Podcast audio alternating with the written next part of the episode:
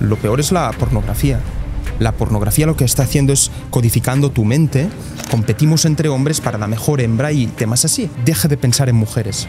Porque nosotros nos creemos los reyes del universo y del mundo, nos creemos superiores a la naturaleza, pero hay algo indiscutible, continuamos siendo animales. No creo que nadie en redes sociales que habla de NoFap y todas estas historias lo haga de verdad. En Francia me dijeron mis amigos, es imposible que, yo que sé, llegues al Panteón a hacer un discurso porque estarás compitiendo con todos estos franceses. Yo me acuerdo de ese momento. Y dije, sí, ya verás, tú me vas a ver allí. Y me llamó hijo de la gran... p-". Ya lo taparás esto, pero... hijo de... ima- Imagínate la malicia detrás de eso. Sí, sí, sí, sí. En esa acción logramos incluso experimentar placer, criticando. Y entonces cuando ves un, un comentario hater, Le pongo en su sitio, te diré más que, que lo, lo- lo intento aplastar de forma deliberada. Tienes que ser muy malo, muy malo, hacerle muy mal para no tener 100.000 seguidores. Tienes que hacerlo muy mal. El típico argumento, yo aprendo mucho en TikTok, yo aprendo mucho en Claro. No aprendes nada, nada. Yo conozco chavales de 17 años que trabajan conmigo, que están ganando un pastizal. La vida es dinero y quien no quiera aceptarlo, pues ah, que se vaya, no lo sé, a Groenlandia a vivir entre cabras. un tema que me parece interesante que es la marihuana. que, que- que me parece interesante preguntártelo a ti porque Los emprendedores somos más propensos a hincharnos a cocaína que no a marihuana. Bueno chicos, bienvenidos a este nuevo podcast. Hoy estoy aquí en el UNIC, en el Casino de Andorra, que me gustaría darle las gracias por dejarnos este espacio. Como ya sabéis, no es simplemente un casino, también tiene restaurantes, sala de fiestas, así que creo que es un sitio que hay que venir si venís a Andorra. Tengo por aquí a Adrián Solá. Un placer tenerte, bienvenido. Un absoluto placer, Adrián. Gracias. Eh, gracias a ti. La verdad que es un perfil distinto a lo que suelo traer en el canal, porque mi canal va más enfocado en finanzas, inversiones, dinero en general, y lo tuyo es más desarrollo personal, productividad, pero es que realmente va de la mano. Para quien no te conozca, ¿quién es Adrián Sola? Esta es, es- es una pregunta muy interesante que acostumbran Es a... complicada, ¿eh? Claro, porque presentarte es, es limitarte en cajas, limitarte en, en una clasificación, ¿no? Yo creo que una de las cosas bonitas de la vida es que podemos hacer muchas cosas, ¿no? La sociedad nos marca un camino y de allí no podemos salir. Entonces, presentarte, yo podría decir sí, me he graduado en ciencias políticas, en filosofía, he estudiado derecho, he estudiado en varias universidades, también tengo mis proyectos de, de emprendimiento y todo. Yo simplemente me definiría con una persona que, em, que le gusta vivir con pasión, probar cosas distintas y ser útil para la sociedad. Si tú logras satisfacer estas tres cosas, creo que, puedes hacer un bien, ser una persona de impacto. ¿Y cuáles serían, por así decirlo, las top tres cosas que destacarías que has logrado en tu vida? Si tuvieses que decir solo tres para que una persona como que te ubique un poco. ¿Por qué tengo que escuchar a Adrián? Esta, ah, de nuevo, es una, es, una, es una pregunta excelente porque creo que reenvía un poco a la autoridad, a la legitimidad. Vemos muchos creadores de contenido, ahora es más fácil que nunca empezar a crear, a abrir la cámara, activarla y grabarse y creerse alguien para, para decir su opinión, pero ¿dónde está tu autoridad? ¿no? Entonces yo creo que es mi camino muy alternativo, mi camino muy poco convencional y como no he tenido unas facilidades como para que sea algo ya predeterminado que me permite hablar con esta autoridad. Todas mis experiencias, desde estar viviendo en Francia desde una, una edad muy temprana, mis viajes, después estar en, las mejores universidades, crear este proyecto de YouTube capitalizando mis experiencias académicas, todo esto yo creo que, que me permite, me facilita tener una autoridad ¿no? y una voz. Tus vídeos son vídeos que me llaman mucho la atención, y lo hablábamos antes, porque son totalmente distintos a lo que suele haber. Y uno de los conceptos que me parece importante es el tema de el ayuno de dopamina. Que al final lo que vemos es que hay mucha gente que quiere conseguir cosas, sea lo que sea, emprender, montar un negocio, eh, tener éxito profesional, eh, gimnasio, lo que sea. Pero lo, que tú comentas con el tema del ayuno de, de dopamina es que muchas veces es esa dopamina lo que nos hace no hacer lo que realmente queremos. ¿Podrías explicar un poco en qué consiste esto? Sí, eh, yo creo que es uno, de los grandes problemas que vemos en la sociedad actual. Las personas están sistemáticamente escogiendo el camino fácil, ¿no? Y eso es debido, y no los culpo, porque eso es debido a, nuestro, a nuestro ambiente. Si constantemente estamos despertados por notificaciones o estamos o sentimos el impulso de comer todo tipo de comida que es muy apetitiva a nivel de gustos y a nivel de sustancias artificiales, entonces evidentemente la gente va a crear el hábito de escoger el camino fácil el ayuno de dopamina es un experimento, es un ejercicio personal en el que tú decides abstenerte de toda fuente de satisfacción dopamínica y un poco restableces tu sistema dopamínico. Lo llevas a niveles naturales. En vez de querer eh, ir a Instagram porque como un mono de nariz chata necesitas ir scrolleando y viendo stories, pues empiezas a apreciar el verdor o el verde de las plantas y ya eso te produce placer. Es perfectamente posible reconectarte un poco con tu yo más primitivo, digamos. Claro, porque tú dirías que eh, todo lo que es redes sociales, eh, todo lo que nos genera esta dopamina rápida, no sé, pedir comida que te llegue a casa, todo este tipo de cosas, hacen que ya todo lo otro no nos eh, produzca satisfacción, que no nos haga feliz, hacer cosas más básicas como lo que tú decías, mirar el césped o ir al gimnasio, que en teoría también te genera dopamina, en teoría también te hace feliz.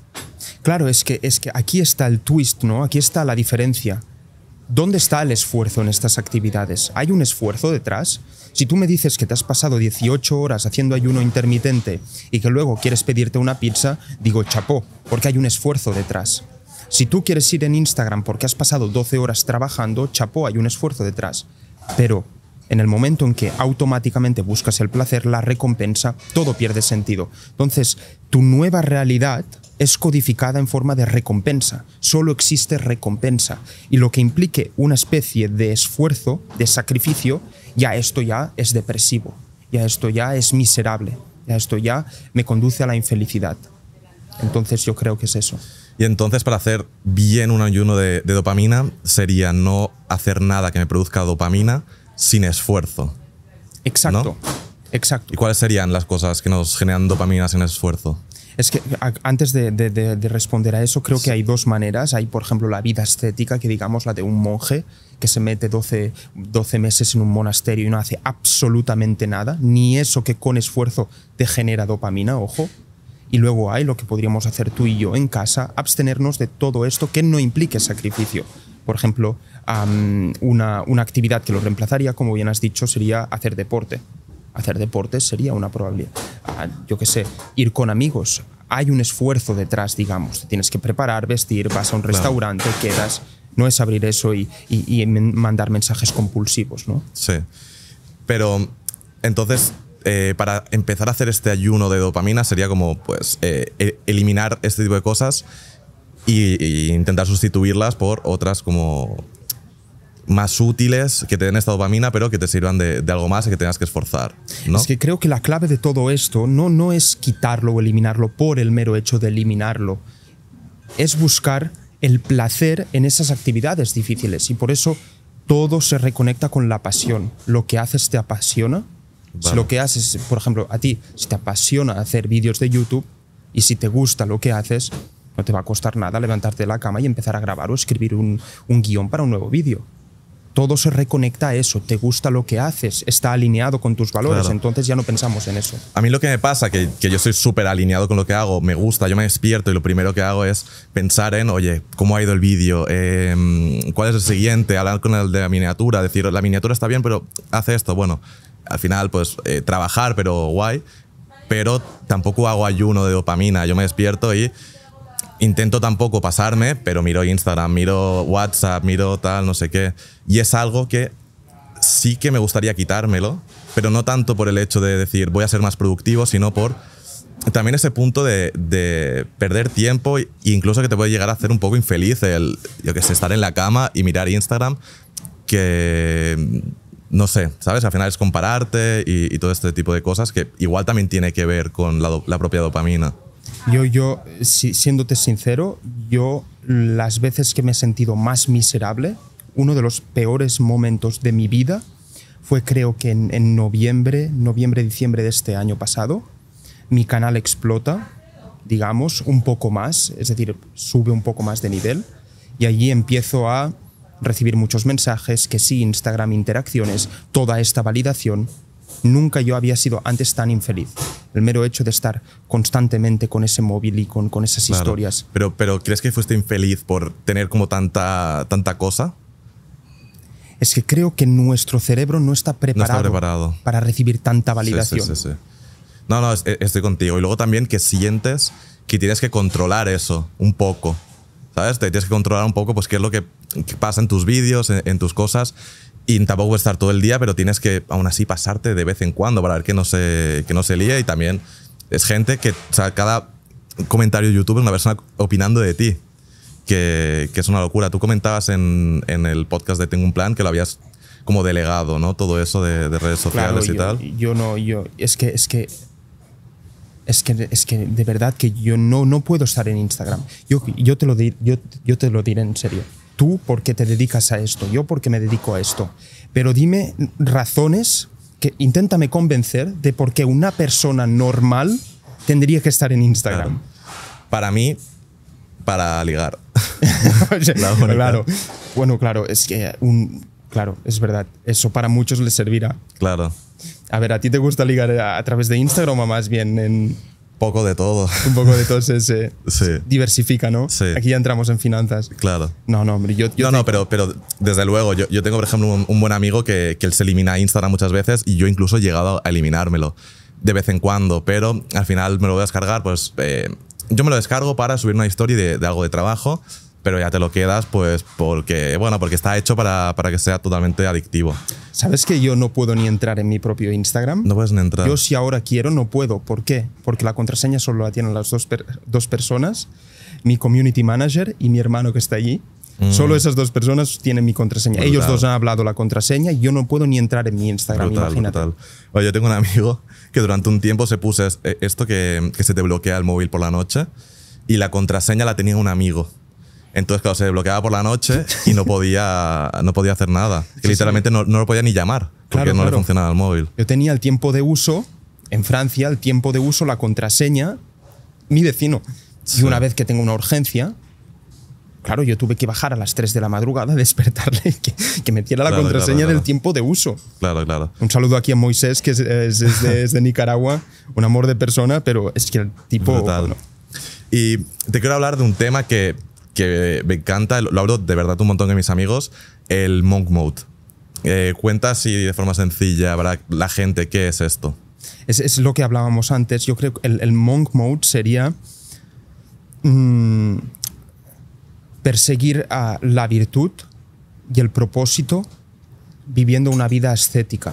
¿Qué quiere decir eso? El ascetismo es básicamente liberarte de todo tipo de placer instantáneo, lo que decíamos. Esto es más antiguo que, vamos, el ASRG, ¿entiendes? Esto es muy antiguo. Se hace vida estética desde que se conoce la humanidad, al principio de los tiempos. Es básicamente liberarte de todo aspecto que produzca dopamina. Ojo, todo, ¿eh? Todo. Relaciones sociales también, sexo también, todo. Es simplemente llegar a un extremo de isolación absoluto en el que tú persigues la virtud o incluso la conexión con Dios divina a través de, de- de la contemplación, a través de este tipo de cosas. Claro, porque hay gente, es que Monk al final es como un nombre de un poco de marketing, de desarrollo personal a día de hoy. Y se ve como varios tipos de Monk Mode. Yo, por ejemplo, incluso en mi canal a veces lo hablo, que, que no tiene que ver con mi canal, pero con un poco de estrategia de productividad extrema, de decir, pero yo no lo enfoco como nada de dopamina, sino como elige alguna cosa, por ejemplo, eh, no alcohol, eh, no ningún tipo de droga, eh, meditación, tal, eliges algunos y los haces durante un tiempo determinado, un mes. Y es cierto que si quieres empezar un proyecto o hacer un cambio en tu vida, las cosas como son es algo que, que obviamente sirve. Yo estoy, yo estoy profundamente de acuerdo y, y- te diré, eso es, yo creo lo conectaría más a ayuno de dopamina. Modo monje, imagínate, a ti te meten, y Andorra es el lugar ideal, te meten en medio de una montaña, compras 200 libros para empezar a escribir tu nuevo libro, Adrián Sáenz, no lo sé, algún li- libro que La, bi- la biografía. y solo y la biografía solo haces eso durante tres meses nada más yo te puedo jurar te puedo jurar porque yo lo he probado no irme a vivir como un ermitaño pero he llegado a extremos bastante bastante bastante bastante considerables te puedo asegurar que tú te vuelves a tu piso a tu casa en Andorra con tu vida normal y tienes ansias de leer has logrado codificar tu cerebro para que le guste leer Y eso es espectacular. Lo que te indica que puedes, hay una especie de ingeniería neurológica que tú con tus acciones puedes un poco determinar dónde quieres que vaya tu vida. Y cambiando un poco de tema, ¿qué es un hombre del 1%? Uf, esto, esto, esto, esto- este es un tema excelente. Yo, yo he recibido muchas, muchas críticas sobre el- este, este término, ¿no? Del Sí. top 1%. Y Que, estas, que- que esto también, eh, luego hablaremos un poco más de, de las críticas, me parece brutal cómo lo enfocas, de verdad. Pero es que es increíble, ¿no? Como un canal de productividad tiene críticas y es eh, como la. Como que te das cuenta que literalmente todo va a ser criticado. eh, absolutamente todo. Y es, es que críticas, lo que hay. críticas, críticas podemos incluso ah, dejar un podcast entero sobre críticas. ¿Por qué la gente critica? ¿Qué buscan criticar? Claro, claro. La- Más adelante hablar- hablaremos de, de críticas, porque creo Críticas. que es, es interesante. el efecto que tiene sobre nosotros, tanto positivo como negativo, porque la gente piensa que es negativo también, pero hay un efecto positivo. Pero bueno, Puede yo- haber un efecto positivo, sí. yo, yo am, ¿cómo te lo diría? El, el concepto de top 1% es como el monk mode. Es marketing, ¿no? También. Es marketing, es puro marketing. ¿Por qué? Yo he estudiado ciencias, eh, poli- po- politólogo, todo esto, eh, evidentemente la gente piensa que son ciencias blandas. Nosotros continuamos siguiendo los mismos sistemas que las ciencias duras. El concepto de top 1% es imposible de medir. ¿Por qué? Porque hay distintos tipos de estudiantes de distintos años. eh, no, no, no, no hay un, como lo diríamos, una audiencia que pueda ser me- medible, mesurable. Claro. Entonces este concepto es puramente abstracto. Sí, pero al final es eh, como ser como un, un hombre top, ¿sabes? Un hombre top. Claro. Yo lo defi- claro, si tú, si tú, si a mí, a mí me pueden criticar esto, estudiante del top 1% mundial, hombre del top 1%, yo solo te digo, hablar a varias lenguas extranjeras, haber tenido buenos estudios en las mejores universidades, al mismo tiempo que puedes mantener un buen físico, una muy buena cultura, inteligencia eh, financiera, al mismo tiempo que mantienes un círculo cercano, pequeño, de calidad, y al mismo tiempo que tienes una buena salud mental y espiritual, eso para mí ya sería un hombre del top 1%, un estudiante del top 1%. Es básicamente, creo, ser completo en todos los aspectos, que no haya un desequilibrio, pero ojo, siempre buscando la excelencia, no la perfección, sino la excelencia. Es, en todos los estándares, esa persona es excelente. Eso es un hombre un del hombre top del 1%. top 1. ¿Y cuáles serían los hábitos para mm, acabar convirtiéndose en, en eso, un hombre del top 1%? Porque claro, hay que hacer un montón de cosas, pero es todo un proceso, pero seguro que hay una serie de hábitos que es lo que te va llegando ahí. Por ejemplo, y tú lo conocerás más que nadie, empiezas un canal de YouTube y empiezas a recibir críticas o empiezas a... ¿Estás seguro que quieres hacer esto? ¿Estás seguro que quieres invertir el tiempo en esto? No va a ser una pérdida de tiempo y mira dónde estás. O mira dónde yo en mucho menos grado estoy. Si yo hubiese hecho caso a estas personas, yo no estaría aquí compartiendo esta, esta maravillosa conversación en este, en, este, en este precioso país. Es debido a que no me he escuchado las opiniones de los demás. Opiniones de personas que son la mayoría. Y la mayoría es mediocre. Y es así. Si tú quieres ser una persona excepcional, tendrás que hacer cosas excepcionales, tomar acciones excepcionales y que no puedes ver reflejado en la mayoría. Una- uno de los principios para ser un hombre del top 1%, una persona de alto rendimiento, es sistemáticamente hacer lo contrario de tu círculo cercano, hacer lo contrario de las personas que te rodean. Evidentemente puedes tener un hermano, como yo tengo la suerte, de que es una persona altamente o tiene un alto rendimiento, o un padre, una madre. Puede ser, pero la probabilidad es nula que sea así. Debes tú divergir de esa, de esa tendencia. Claro. Y dirías que hay como algunas cosas que, que sí que todo el mundo debería hacer. Por ejemplo, oye, gym, pues todos los días o casi todos los días, un poco de lectura, meditación. O tampoco crees que hay como Sí, unas hay cosas una establecidas. Gimnasio. Gimnasio, cambiar tu cuerpo. o deporte en general, ¿no? A mí me gusta el gimnasio, yo, yo el deporte perfecto, pero, pero, pero lo veo más como diversión. Por ejemplo, si tú con tus amigos vas a jugar a pádel, vale, esto es deporte, pachangueo, pero es más diversión. Claro. En el gimnasio tú estás cogiendo un diamante en bruto y lo estás puliendo. Eso te permite ver que hay la posibilidad que solo mediante tus acciones puedes cambiar tu vida, tu cuerpo. Nadie te lo va a regalar. Pero si tú empiezas a entrenar cada semana y eres flaquito, si empiezas a comer mucho, vas a terminar cambiando tu cuerpo, seguro. Entonces eso te da la indicación de que es posible. Es posible cambiar tu vida con tus acciones. Y ese yo creo que es el clic que genera muchos de nosotros. Empezamos en el gimnasio, vemos que podemos progresar y nos preguntamos, ¿por qué no también, yo qué sé, con los estudios o con nuestra oratoria o con nuestro mm. dinero? Sí, sí, es que yo creo que es como encontrar un poco ese, ese cambio de chip de decir, mira, soy así, he venido de serie así, por así decirlo, y voy a ver hasta qué punto me puedo llevar a mí en todos los aspectos, ¿no? Como eh, que queda muy también marketing, ser la mejor versión de uno mismo, pero sería eso, como eh, ver cómo me puedo construir de la mejor forma posible, pero también tienes que, que, que querer, porque es que si no es imposible, si vas al gimnasio o lees o haces lo que sea sin un objetivo concreto, yo creo que es complicado y al final lo acabas dejando. Eh, aquí has dicho tres cosas muy interesantes. Yo creo, primero de todo, has mencionado la mejor versión. La mejor versión no deja de ser un ideal inalcanzable, es como ser perfecto. ¿Qué es la mejor versión? Estás siempre persiguiendo una zanahoria que nunca podrás conseguir. Entonces eso a la gente le genera frustración.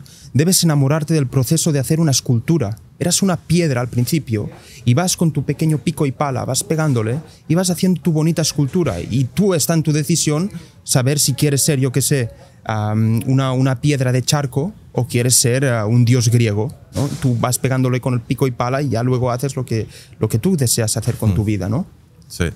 ¿Y tú dirías que el, que el hecho de convertirte en, una en la mejor versión dentro de, de ese ideal, ese, lo mejor posible, depende al 100% de nosotros? Porque hay, hay, personas que probablemente estén viendo esto y dirán, no, es que mira, yo vengo de una, estoy en una situación complicada y no puedo. ¿Qué, opinas de eso? Eso es muy delicado porque yo soy el primero que en mis vídeos, por muchas críticas que pueda recibir, en mis vídeos yo lo digo. Digo, hay unas condiciones, unos contextos que nos pseudo-determinan. Es decir, que van un poco a determinar la posición en la que empiezas. En la que empiezas, pero no en la que acabas. Evidentemente hay contextos, hay dinámicas que pueden un poco hacer cambiar tu camino, pero las acciones que toman, eso solo depende de ti a mí este argumento funciona muy bien para los de izquierdas que quieren ah, pedir ayudas al gobierno. Es muy fácil decir, ah, estamos en una situación precaria, ayúdanos, ayúdanos, ayúdanos. Pero hay otro tipo de personas que se dicen, vale, empezado así, la vida no es justa para nadie. De la misma forma que yo he nacido en Nicaragua, hay alguien que ha nacido en Afganistán, es mujer, no puede descubrir su cara y no puede ir ni a estudiar Claro, es que aquí, claro, también hay contrastes. No, claro. Si tienen conexión a Internet y pueden ir comentando, ay, es que tú vives en tal y eres europeo y no sé qué, tienes conexión a Internet, tienes ah, un ordenador, puedes hacer muchas cosas porque yo conozco chavales de 17 años que trabajan conmigo, que están ganando un pastizal y que les pago un pastizal porque hacen un trabajo excelente y que vienen todo tipo de partes del mundo muy precarias, digamos. Pero ellos se han espabilado, ellos han decidido escoger, vale, mi situación era esta, yo cultivo esa skill, esa habilidad que me va a pasar un poco a pasar al nivel superior. Claro, está aquí cada uno la, la decisión. Sí, sí, nada, estoy, de acuerdo. Y, y, para mí es de las cosas más peligrosas de todo, como el momento en el que dices, mira, eh, es lo que hay, eh, no voy a poder eh, conseguir lo que quiero porque poner excusa que sea, he nacido aquí o tal o cual. Que obviamente puedes nacer con pues, más problemas. Eh, en, varios vídeos lo digo, puedes nacer más guapo, más feo, más inteligente, más tonto, en un país, en otro, con dinero, sin. Pero es como las cartas que te tocan, luego, si quieres jugar, pues... Eh, ¿Qué haces con ellas? Claro, puedes jugar, obviamente. Si te tocan malas cartas, pues va a ser más complicado, vas a llegar hasta menos. Pero aún así existe la, la posibilidad, desde luego. Estamos en un casino, ¿de qué se trata el póker? Claro. Te pueden tocar baraja, una baraja mala, pero claro, leyendo el lenguaje corporal y todo, no entiendo mucho de póker. Solo así pachangueo con los amigos, pero digo, yo, yo, yo, entiendo que puedes lograr a engañar a la otra persona con cartas malas. Claro, claro. Pues es, que es lo mismo. Y he dicho izquierdas, no en el sentido, porque hay muchas cosas malas de derechas. Tampoco estoy de acuerdo con la opinión, ah, no, solo depende de ti todo. No. Que Bill Gates haya llegado donde está, sí, hay mucho esfuerzo, pasión, pero también hay un punto que no se considera, que es en su, en su escuela, era la única escuela del mundo que había un ordenador. No, no, claro, claro, claro.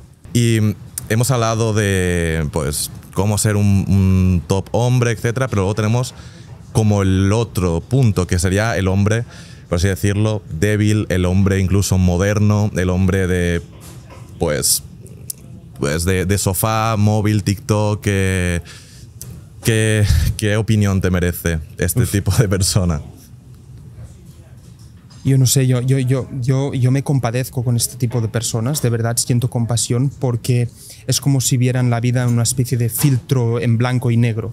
No, no, no hay color, no puede haber color de hecho, porque su forma de vivir no, no permite el, el, el placer real de lo que es la vida. Yo te diría que lo único, yo lo que recomendaría a todo hombre que esté en esta situación es que deje de pensar en mujeres.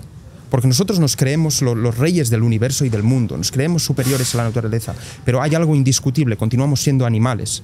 Y la atracción que la mujer supone para el hombre, yo creo que es la fuerza más absoluta que hay. Sí, sí, sí. El hombre está como está. yo me acuerdo que no sé si era en un libro o algo así, pero que decían que literalmente eh, las mujeres movían el mundo porque como que todo lo que hacen los hombres lo hacen por las lo mujeres. hacen por las mujeres. Y, y, tú dirás, ganar dinero y, claro, y, todo. Y tú dirás, bueno, pero es que es así. Y tú también lo debes haber sentido en un principio. Yo también lo sentí. Yo me llevé una de hostias al inicio para hacer cosas para el resto, para las mujeres. Entonces eso no lo podemos ignorar, pero al mismo tiempo Tampoco pagues OnlyFans, tampoco te pases el día scrolleando TikTok y tampoco hagas el simp solo intentando sorprender a mujeres, porque eso no depende de ti.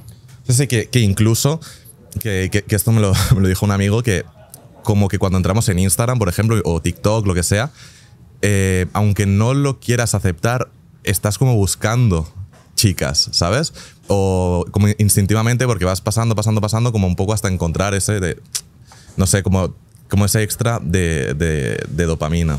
Es que creo que la causa de, toda esta falta de progreso en este tipo de hombre es el hecho de que persiguen demasiado la opinión de las mujeres. Si tú coges y dices, vale, yo me voy a centrar en mí mismo, a cultivar mi valor con mis amigos, con mi tribu, mi masculinidad, ya automáticamente van a venir a ti. Porque yo creo que las mujeres, estamos codificados así, biológicamente, buscan el hombre de valor. Si tú cultivas tu valor, seguro que vienen a ti seguro, sin hacer tú nada. Pero es que es la ley de la vida, como las cosas funcionan. Entonces, para un hombre estereotipo, eh, débil, llámalo X, em, para ti, como el cambio de chip necesario es decir, oye, dejo de hacerlo todo por mujeres, que sería, pues, yo qué sé, escribirlas por Instagram, OnlyFans, como que olvidarte de eso, centrarte en ti, en tu progreso, en mejorar como persona y que al final vas a acabar como atrayendo lo que no estás buscando. Es exactamente eso. ¿Y cuáles dirías que son los hábitos más perjudiciales de este tipo de persona? Claro, todo lo que va ligado con sorprender a, por ejemplo, hablamos de finanzas ahora, gasto compulsivo para comprarte eh, ese reloj, ese coche, eh, esa camiseta. No tienes ni un duro en el banco, has tenido que seguramente pedir un préstamo. Claro. Pero o, lo haces botellas en discotecas, ¿no? Bueno, bueno, este ya es un tema que hmm. yo, gracias a Dios, conozco a personas que tienen dinero de verdad, como debe ser tu caso, y hacen exactamente lo contrario de lo que supuestamente las personas con dinero en redes sociales hacen. Reservados en discotecas, todo esto, colgar Instagram Stories, todo esto. No, son personas discretas, no sabes que, tienen dinero y, llevan otro estilo de vida, comprenden verdaderamente lo que es el dinero. Y lo hacen no para sorprender, sino para, para, porque invierten en libertad. ¿no? Gracias. Un poquito de agua.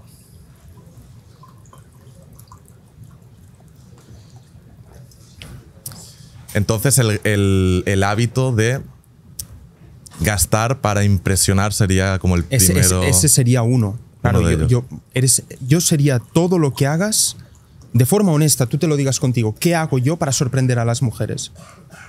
Cuelgo esta Instagram Story para sorprender a las mujeres, quiero abdominales para sorprender a las mujeres, quiero esto, lo otro para sorprender. Y también las consecuencias de esto. Paso muy expuesto mirando pornografía, paso muy expuesto masturbándome, por ejemplo. Es todo que vaya relacionado con claro, eso. Porque eh, luego también todo el tema de masturbación, pornografía, eh, durante...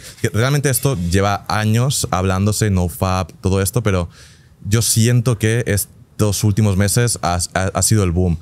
Que te, quería preguntar un poco eh, tu opinión al respecto de esto, pero también creo que el tema del NoFap, aunque estoy seguro de que tiene beneficios y, creo que, que en muchos casos es interesante, también es marketing. ¿Por qué? Porque es como la, la solución mágica a todos tus problemas, ¿no? Que, pasa lo mismo con el monk mode y tal. Es como la gente está en una situación que no les gusta y es como, vale, eh, el monk mode, hago esto y ya me cambia la vida. O mm, hago no fab y me cambia la vida. Yo, y no es, yo, esta- yo he intentado hacer, yo, yo como considero que tengo bastante disciplina. Yo he intentado hacer este tipo de no-fap, ah, hard mode y, y- y pasar. Yo creo que todo es mentira.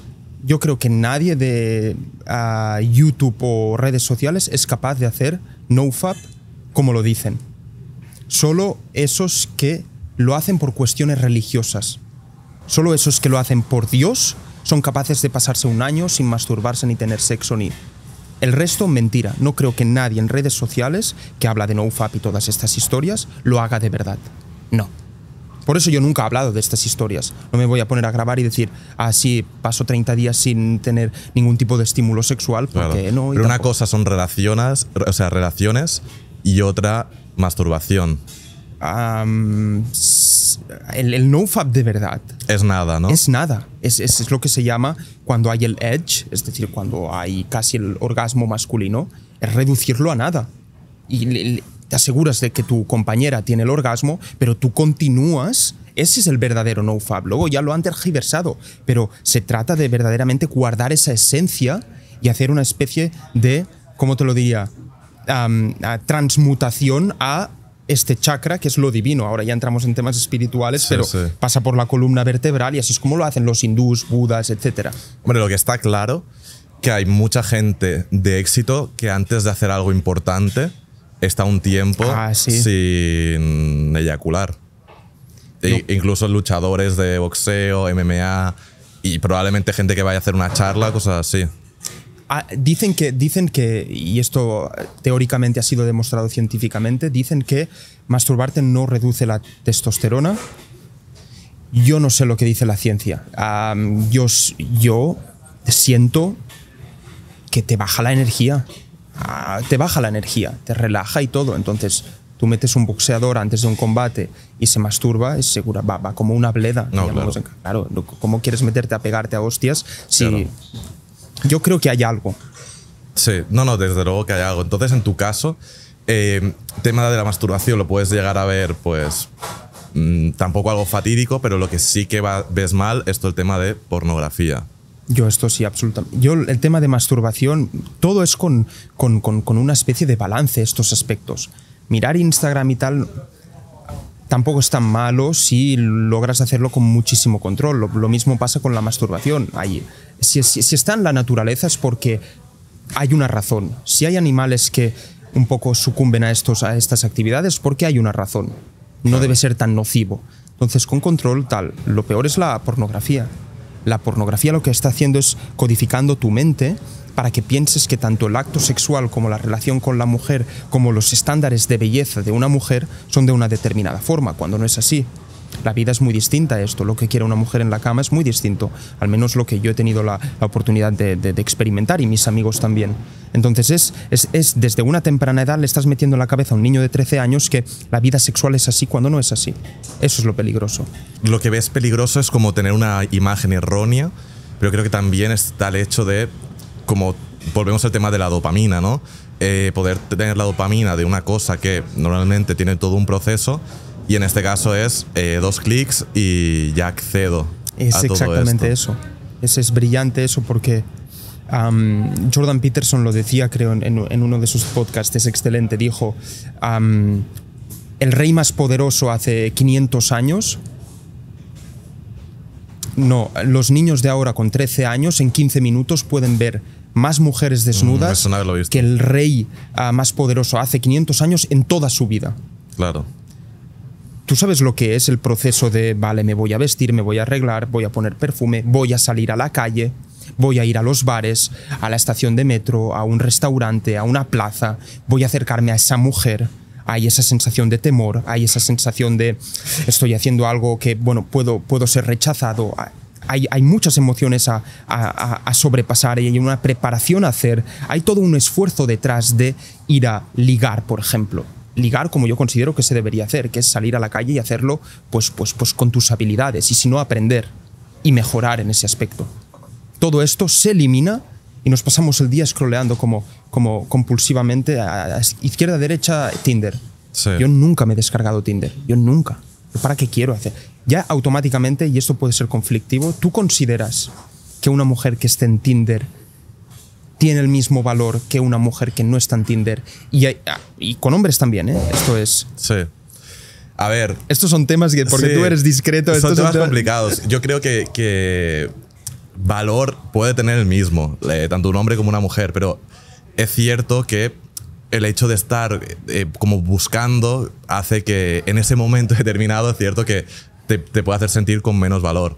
Pero que seguro que, que hay gente buena también en Tinder. Yo conozco parejas que se han conocido en Tinder y, que, llevan, y que llevan tiempo. Pero es, es como si ves una persona en una discoteca que está eh, hablando con una chica, hablando con todos los chicos, o un chico hablando con todas las chicas, pues como que percibes que tiene menos valor, porque está como buscando, y luego ves a, a otra persona como tranquilita, hablando con sus amigos, tal, pues como que tiene más valor porque no está buscando. ¿no? Yo creo que es lo que pasa también. Claro, si vas haciendo el picaflor, a izquierda Claro. y derecha. Claro. Pero si, por ejemplo, ves a una mujer, a una sola, en la calle y vas, y no algo memorizado, no con tu rutina absurda de, ah, mira, se te ha caído algo, tu sonrisa. No, no. Claro, no con estas historias, sino vas allí y le dices, oye, algo honestamente, le dices, me has- parecido muy atractiva, pam, y hay una conversación fluida entre humanos. Tú eso sí que lo has hecho, ¿no? Yo, pf, yo solo digo así, yo, por ejemplo, a mi pareja la conocí en, en- en una biblioteca. Sí, sí, Que creo que lo vi en. No sé dónde lo vi, pero que lo decías. yo, yo, yo nunca me he utilizado estas historias y además am, nunca he buscado activamente para buscar activamente. No es que yo buscase para encontrar el amor, simplemente yo lo he encontrado como un ejercicio de mejora personal. Tú- yo no sé si lo has probado, pero acercarte a una mujer directamente en cualquier tipo de... No hablo en una discoteca con los efectos del alcohol, hablo en un lugar natural. Es un ejercicio de desarrollo personal que a mí me han La rechazado. verdad que nunca lo he hecho. Pues, pues yo te lo, yo solo por diversión. Sí. Yo, sinceramente, lo probaría si fuese tú, porque verás una serie de emociones, miedos, y es totalmente normal. Nacemos con eso, con miedo al rechazo, pero, pero- pero porque está en la naturaleza. Competimos entre hombres para la mejor hembra y temas así. No, no, claro. Entonces, superar eso, yo, mira, la primera vez que lo probé, fui con mi mejor amigo Juan, paseamos por Barcelona, porque él vive en Colombia y, y le invité, a, le invité a, a Barcelona. Y hacíamos este ejercicio, él tenía novia, yo no en ese momento, así que lo hacía yo, y me dijo, mira, ves a esa chica, chica guapísima, guapísima, en un restaurante de lujo que estaba allí en la terraza. Dije, esta me va a rechazar a la mínima. Evidentemente fui allí como, como todo cohibido y tal, me rechazó rápidamente, ni me miró, un desprecio absoluto, pero me giro y voy hacia Juan riendo, pensando, wow, me ha rechazado. ¿Por qué? Porque mi recompensa era pasar ese miedo. Yo tenía 18 años en ese momento y a partir de allí pasas ese miedo y a todo se vuelve fácil. Claro, cada vez es más. Claro, es ya más está. fácil. Lo has hecho una vez. Y pasando de tema ligoteo a un tema más serio, eh, tú en el podcast de Tengo un Plan comentas que cuando eras pequeño eh, pasaste tema de bullying, que lo pasaste mal. Por no entrar tanto, porque lo explicas muy bien en el, en el podcast de Tengo un Plan, ¿tú crees que el hecho de tener una infancia más complicada hace que cuando vas siendo más mayor, como tienes esa necesidad de demostrar que tú vales? ¿Y tú crees que también puede ser parte de todo lo que has ido consiguiendo a lo largo de tu vida, de el demostrar a los otros de, sí, pues mira lo que he hecho? Me, gusta mucho cómo haces las preguntas porque es como si vas di- directo al núcleo de la, de la, de la cuestión, ¿no? Y creo que está allí un poco el, el punto, el, punto, el punto concreto es como has pasado una época en la que, o una época, la mayoría de tu infancia, en la que has sentido, te has sentido rechazado, ignorado, no has sentido que tenías valor, naces con esa necesidad de probar a que eres de valor, Claro. con tus éxitos. Entonces siempre demostrar a. Y ahora ya desde que lo hablé en Tengo un Plan, yo no- nunca lo había hablado públicamente, porque no es un tema que me guste tratar, claro. Ya no me genera el mismo efecto, ya no tengo que demostrar a. Y es como si he perdido esa fuerza, esa energía interior. Pero antes sí que, sí que la tenías. Antes era demostrar a. Vale. Y no es negativo, yo creo que es un proceso por No, el no, que todos claro. pasamos. Pero ahora es más, vale, ¿cómo, ¿cómo convierto esa fuerza en demostrarte a ti mismo que puedes, a tu yo del futuro, a tus hijos o a tu mujer? ¿Cómo puedes ir con esa perspectiva? Hombre, es que yo creo que, que todo ese tema da, da fuerza. Yo, por ejemplo, en el instituto, estudios y tal, no sacaba las mejores notas del mundo y era pues al final me costaba. Yo de pequeño eh, era disléxico, eh, que al final con, con, logopedia y tal como que lo superé y pues era como, como de la media. Y el hecho, yo creo que, que parte de, de, todo lo que ha hecho ha sido como el decir, oye, quiero demostrar que, que sí que valgo. Y, y, que me ha pasado, que, que, me acuerdo este, este invierno que viene mucha gente a Andorra, de encontrarme a un ex compañero que, que, era colega, colega mío, pero tampoco teníamos una relación de tal y de encontrármelo yo con mi coche, que tengo un buen coche, y decir, hostia, Adrián, sí, ya, ya, ya lo he ido viendo, que, que, te, que, te, ha ido bien, tal. Y me decía, pues no me lo esperaba, ¿sabes? De ti. Y claro. yo, pues mira. Eso, eso yo creo que también como que te da esa energía, pero también hay que tener cuidado de utilizar este tipo de cosas. O alguna vez yo he tenido algún hater eh, y, que es que al final te dan esa energía, ¿sabes? De decir, mira, eh, tú me has criticado y han pasado, yo que sé, dos años y tú te has quedado aquí y yo he ido a la luna y, he ganado en un mes lo que tú en un año. Y no sé, creo que esas cosas también te dan esa energía, pero también pueden llegar a ser peligrosas porque um, utilizar esa energía, no sé, yo creo que hay un momento en el que se acaba o, o que ya no hacer las cosas porque realmente quieres. En, en tu caso, ¿cómo, cómo, cómo ha sido tu, tu, experiencia? Creo que me acuerdo un poco de lo que has mencionado, no creo que sea el momento para mencionarlo, sí. pero lo de este hater. Um, a ver, yo, ¿cómo, ¿cómo, sufres todo esto? ¿Cómo yo lo he tenido pasas? varios ¿Cómo? haters. Yo he tenido varios haters. Yo el que te digo es uno como mi primer hater, que, que, era, que era un tío que hacía vídeos, pero que, no lo seguía mucha gente. No el que tú piensas. No sé qué tú piensas. Era uno anterior, que probablemente ni, ni, ni, lo conozcas. Pero como que era el primero que igual lo seguían más o menos la misma gente que yo. Y era cuando yo ni siquiera tenía ya el boom que tengo ahora. No, no, yo creo que es ese. Bueno, vale. yo, hizo una serie de vídeos desmontando un poco tu contenido. Sí, ese es. Sí, sí, sí, ese, es, ese. ese es. Y nada, pues en el momento obviamente no te hace gracia, ¿sabes? Y tú lo pasas mal, pero igual hablando con amigos, como que todo el mundo de, de, de alrededor me decía, tío, no, no te preocupes porque esto nadie se entera o es insignificante y tal cual. Y luego, como que el hecho de haber ido haciendo el proceso, eh, quieras que no, mola, porque tú vas creciendo y yo incluso a veces lo pienso, o sea, a día de hoy ya no, pero ese momento de ir creciendo, decir, ¿qué estará pensando el tío? ¿Sabes? ¿Qué, qué tal? E incluso eh, de vez en cuando, yo me acuerdo de hace un tiempo que e, esta persona puso un tuit rollo, oye, el Adrián, aunque me caiga mal, qué cabrón, ¿sabes? Porque como que hizo un vídeo diciendo fuentes de ingresos y se veía que igual con YouTube está ganando 30.000 euros al mes con YouTube. Y como que hacía una captura de, me cae mal, pero es verdad que se la ha sacado, ¿sabes? Como... Y eso, pues, al final mola, pero tampoco es lo que me mueve, ¿sabes? Y a día de hoy ya estoy muy, muy out de eso y ya no me muevo por, por este tipo de gente. Yo es que no puedo estar más de acuerdo porque creo que es una energía que se termina, ¿no? Sí. El, el, odio, el rencor o este tipo de energías que podemos lograr sentir, porque claro, es que mucha gente se piensa que somos que estamos hechos de acero, no, nosotros somos humanos de carne y piel, sentimos eso a veces. Claro. Pero son a corto plazo, después te das cuenta que no es sostenible. Necesitas algo superior que te permita a largo plazo continuar a. Entonces es aquí donde lo reconectamos también con la pasión, es decir, te gusta lo que haces, es muy simple. Yo me he encontrado en situaciones en las que voy a hacer cosas por los demás y me termino quemando, pero porque lo, lo había hecho para demostrar. Pero al mismo tiempo tampoco te voy a decir, ah, sí, sí, yo no hago las cosas por los demás. Por ejemplo, en, tu caso, hay este chico que te critica, pasas a ser lo que no eras antes, pero con una diferencia espectacular y hacer, a ser un referente en el mundo de YouTube en finanzas personales. Eres el mejor del mundo de hispano, tú. Es así. Eres el número uno del mundo hispano en finanzas personales, gestión de dinero, etc. Entonces, um, evidentemente que puedes haber hecho cosas mal, pero hay todo un proceso. No creo que seas malicioso, ni yo tampoco. Hacemos cosas mal, como humanos que somos, y hay un proceso de corrección, de ajuste yo lo que sí que no te voy a negar es que yo utilizo estas energías. Cuando personas, por ejemplo, en Francia me dijeron, mis amigos, es imposible que, yo que sé, llegues al Panteón a hacer un discurso porque estarás compitiendo con todos estos franceses, yo me acuerdo de ese momento. Mm. Y dije, sí, ya verás, tú me vas a ver allí. Justo cuando empezábamos. Y es eso lo que realmente me empujó. Decir que no hacemos las cosas para los demás, eso sería hipocresía absoluta. Claro que lo hacemos.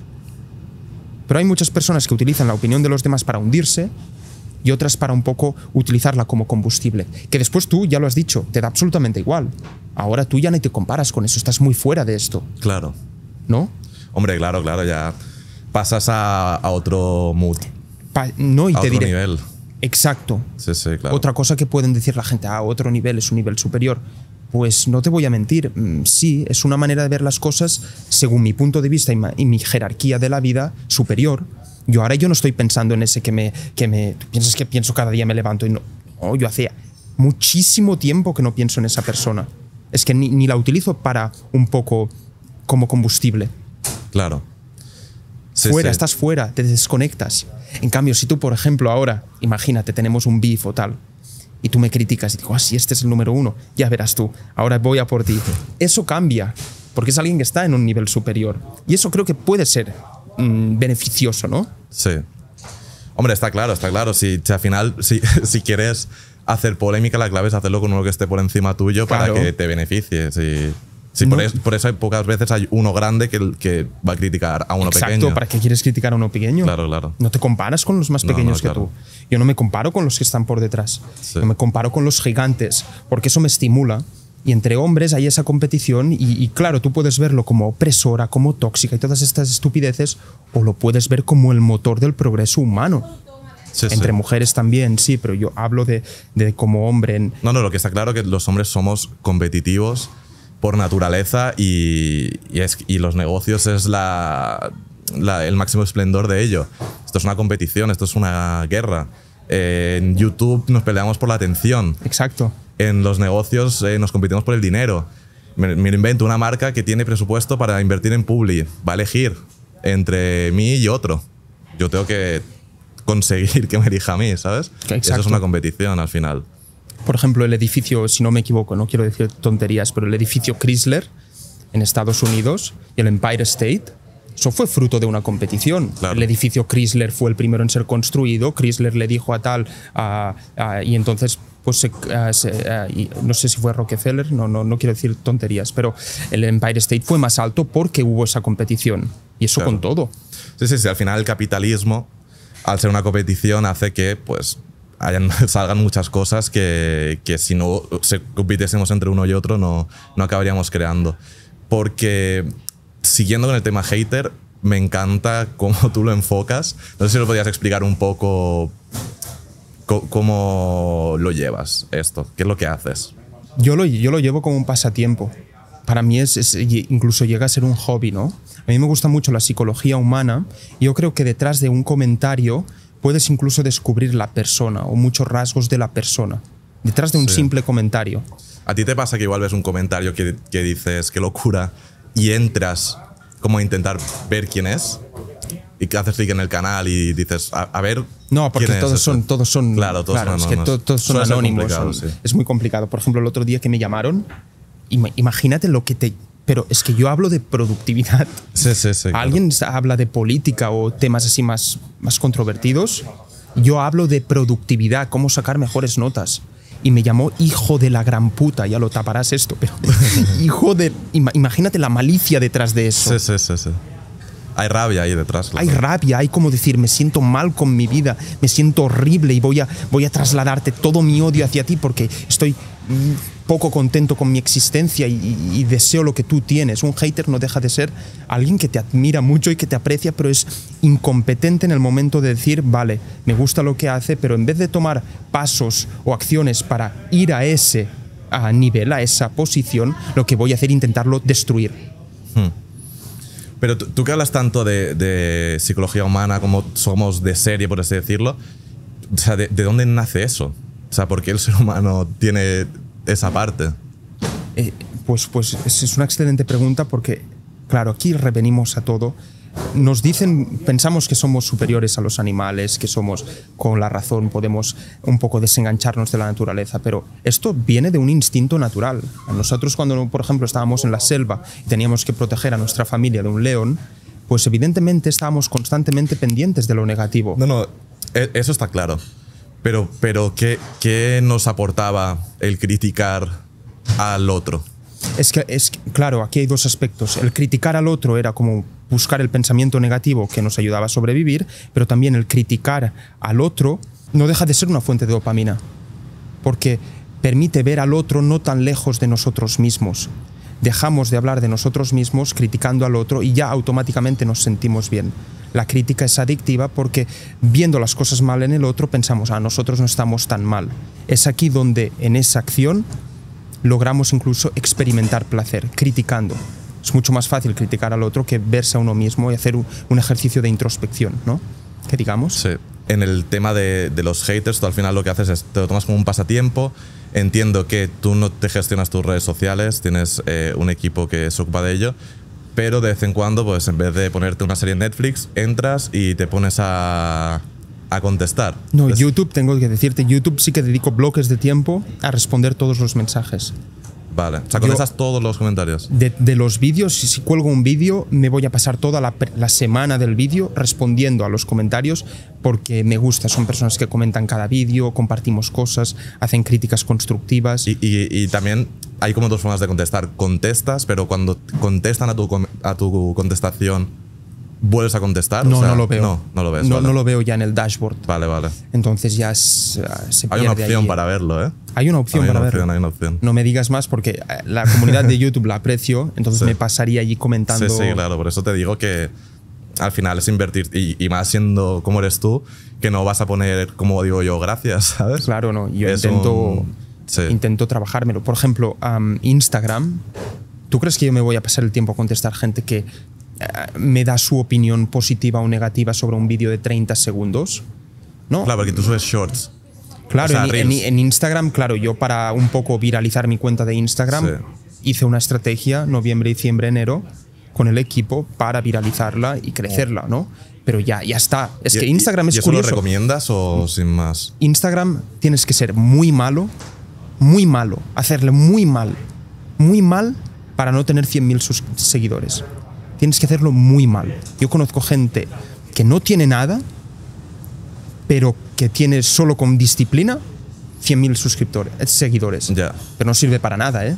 Yo no he sacado ni un duro de Instagram, ¿eh? En cambio, me ha costado un pastizal mm, Hacer que- todo el- eso, Claro, ¿no? es que eso es Vale. simplemente por el número, para que vean, vean a Adrián Sola Pastor y haya esa referencia. Claro. Sí, sí, sí. Pero ya está. Y entonces cuando ves un, un comentario hater, ¿qué haces? Instagram, Instagram y, y esto no contesto. Nada. Los otros sí le- les. ¿Y en, y en YouTube? Sí, no, eh, me, me paso. Me O sea, paso. le, pones en su sitio. le pongo en su sitio. le pongo en su sitio, te diré más que, que lo, lo- lo intento aplastar de forma deliberada. Claro. Porque es como decirte, te has metido con la persona equivocada. Tú no puedes estar criticando a personas como yo por el simple hecho de que estamos produciendo un contenido gratuito, ganemos o no dinero con eso.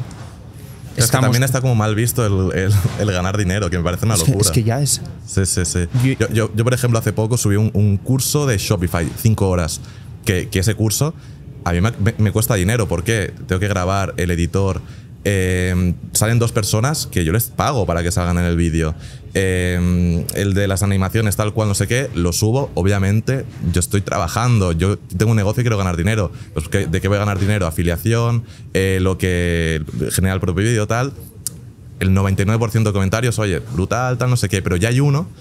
eh, claro, esto está genial, pero me resulta extraño que des esto gratis. Al- algo hay, algo hay aquí detrás, ¿sabes? Como ya buscando el tal. Y la gente le contesta, pues obviamente quiere ganar pasta, pero también se puede ganar pasta y, y, y hacer un- aportar claro, y hacer algo bueno, ¿sabes? Pero. Es como sí. si, si la gente. Yo creo que te transmiten su miedo a ganar dinero o su, o su pobre mentalidad financiera a ti. Y tú con estos comentarios puedes ver que esta persona claramente, clarísimamente, no tiene ni un duro. Simplemente para comprarse un... Es, es imposible que tenga dinero. ¿Por qué? Pues porque la vida es venta, la vida es dinero y quien no quiera aceptarlo, pues ah, que se vaya, no lo sé, a Groenlandia a vivir entre cabras, si hay cabras de nieve. ¿Me entiendes?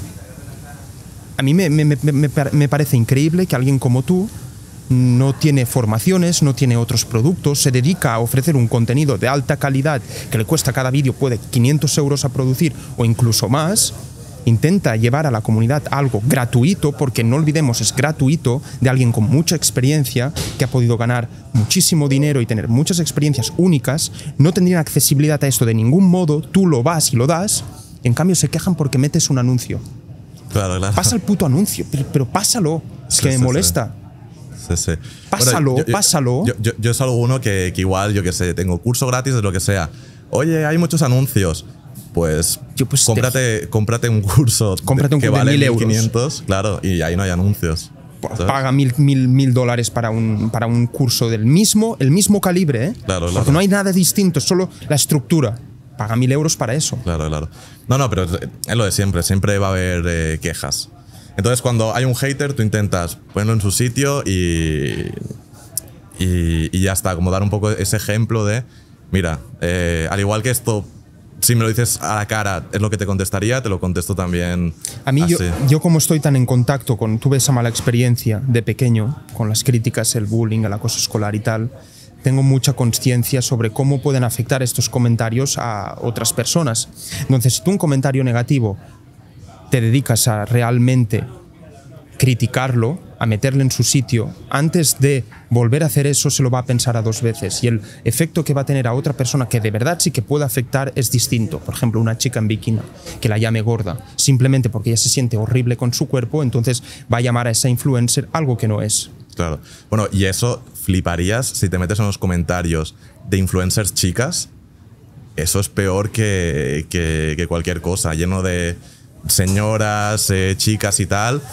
Bueno, de Yo, todo. es- yo de eso es todo. algo, algo que, porque sé que tú no quieres hablar de esos temas, estoy lanzando, pero Sí, tú sí. lo- los intentas evitar. A pero yo a mí me encantaría saber por qué las mujeres de forma sistemática critican más que los hombres. Debe haber algo allí. No sé si es un aspecto social, de evolución, no sé qué es, pero hay algo. Eso no he logrado estudiarlo, pero es, es así. Sí, sí, esto es como lo típico, ¿no? Que, que estamos tú y yo, igual nos llevamos bien y estamos como, tío, eres un cabrón, ¿no? como así, eh, insultándonos, pero de broma. Eh, nos vamos y yo le voy a decir a David, oye, pues el Adrián, que es un, es un crack, tal. Las chicas igual. que Es son- lo contrario. Es lo contrario, ¿no? Este estereotipo, pero. Es lo contrario. Pero podría ser Este- lo no, contrario. eh, estereotipo. Yo qué sé, es la realidad, tío. no, no, es algo que pasa. Es algo que pasa es muchísimo. que pasa. Por ejemplo, tú coges. Mm, una, una mujer, por ejemplo, hubiese pensado, ¿para qué viene con traje en una entrevista así? ¿Para qué coño viene con traje? ¿Qué está haciendo el papanatas este?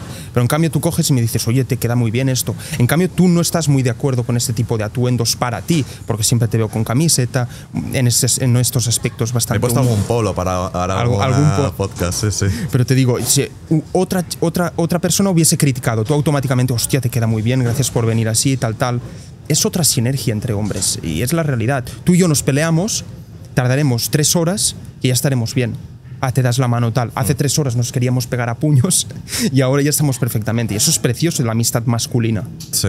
que no hay entre mujeres y yo qué sé, no sé por qué es, pero es algo que me, me interesaría.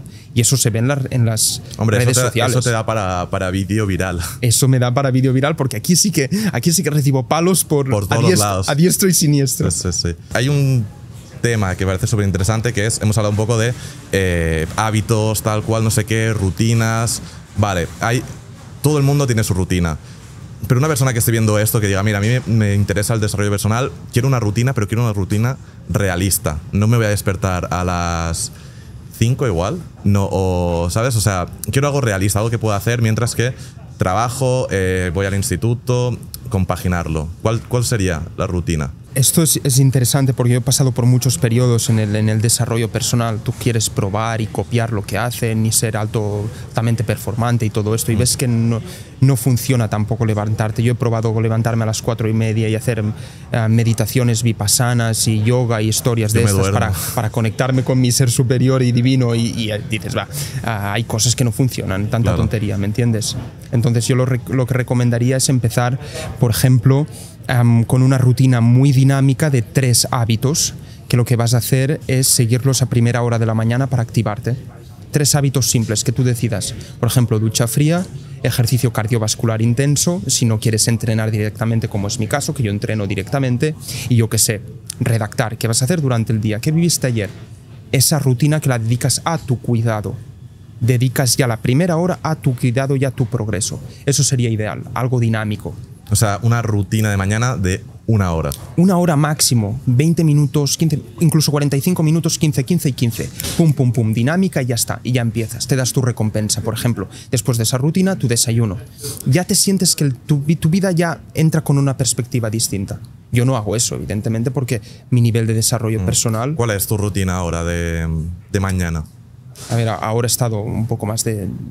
Sí, de. Claro, como de en, viaje verano, en, verano, en verano cambia, pero ahora, por ejemplo, que entraré más en modo, digamos, un modo monje, a mí me gusta hacerlo en verano porque la gente no lo hace en verano, me gusta, como te digo, hacer lo contrario. Yo, mucho verano, muchos veranos eh, trabajo, pero es, es complicado. ¿Por qué? Porque tienes familia, amigos diciéndote, oye, vamos a eh, hacer planes o lo que sea. Y también, pues, es cuando tienes vacaciones eh, normalmente tus seres queridos. Y luego el calor. Que el calor hace que todo cueste muchísimo más. Cueste muchísimo más. Am, Pero aún así, tú yo vas odio a el calor. Yo como- odio, como- odio- odio el calor profundamente. Yo odio profundamente el, el- el calor y cuesta mucho trabajar. Por eso entiendes por qué gente en ciertos países es menos productiva o mucho más vaga. Literalmente. es por el calor. El clima in- in- influye mucho. Literalmente. Pero yo lo que, yo lo que haré ahora, ahora, a partir de ahora, como durante la noche hace menos calor, levantarme muy temprano, típico a las 4 o algo así, y ya hacer un primer bloque de la única cosa que yo creo que aporta valor a mi vida. Es decir, ¿cuál es la única cosa que haciéndola va a hacer todo el resto más fácil? Y dedicas a esa única cosa un bloque de tiempo a primera hora de la mañana. Y ya sientes que estás dando prioridad a lo que cuenta y a lo que te va a hacer progresar, hagas o no otras cosas. Entonces es eso, a primera hora de la mañana, por ejemplo, digamos de 4 a 8 de la mañana, trabajando en escritura, digamos, de 8 a 10 gimnasio. Pero escritura de aprender a escribir mejor. Escritura me refiero a, no lo sé, escribir libros, por ejemplo, O un guion de un vídeo. un guion de un vídeo, o de un libro, reflexiones, artículos, eh, lectura, es decir, preparar todo, este, todo el contenido, Vale. digamos. Ahora en verano que no tengo otras obligaciones. Vale. Y luego, eh, una vez que llegan las 8, Gimnasio, gimnasio. dos horas, y a las, a las 10 am, una buena comida. ¿Por qué a las 10? Porque ya habrá hecho entre 16 y 18 horas que estoy en ayuno. Vale. En, en mi, mi dieta es algo que, que me gustaría compartirlo en este podcast, que he hecho un, cambio muy sustancial que me ha cambiado la vida. Es cambiar la dieta. Me parece que incluso he estado viviendo una mentira. No sé si te pasa esto con la dieta, pero yo he tenido un, un punto de inflexión. He dejado todo carbohidrato durante, durante, durante un mes keto. keto, exacta, sería keto, pero más llevada a, a la paleolítica, es decir, a la carnívora. Vale. Solo carne roja.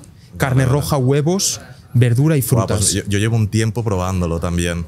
No tan extremo, porque yo es que yo como mucho fuera, pero sí que carne, huevo, aguacate, parmesano, em, fruta, verdura también estoy comiendo.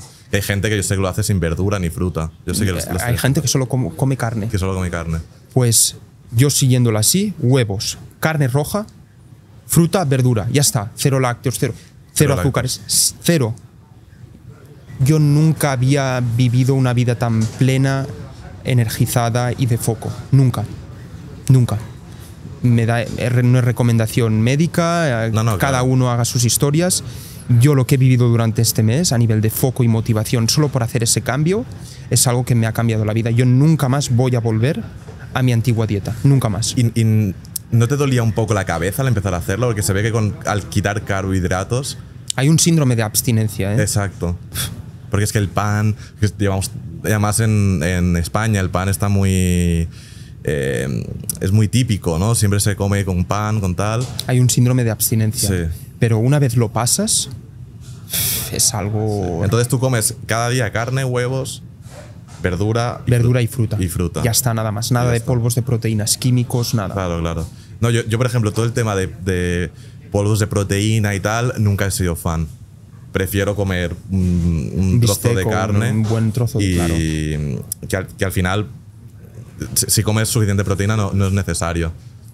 Y yo tengo un buen amigo que es entrenador y tal, y, y además es entrenador, pero que le gusta mucho esto. Eh, eh, el- Biohacking, ¿no? Hackear tu cuerpo. Sí, sí, pero, pero muy tirado a lo natural.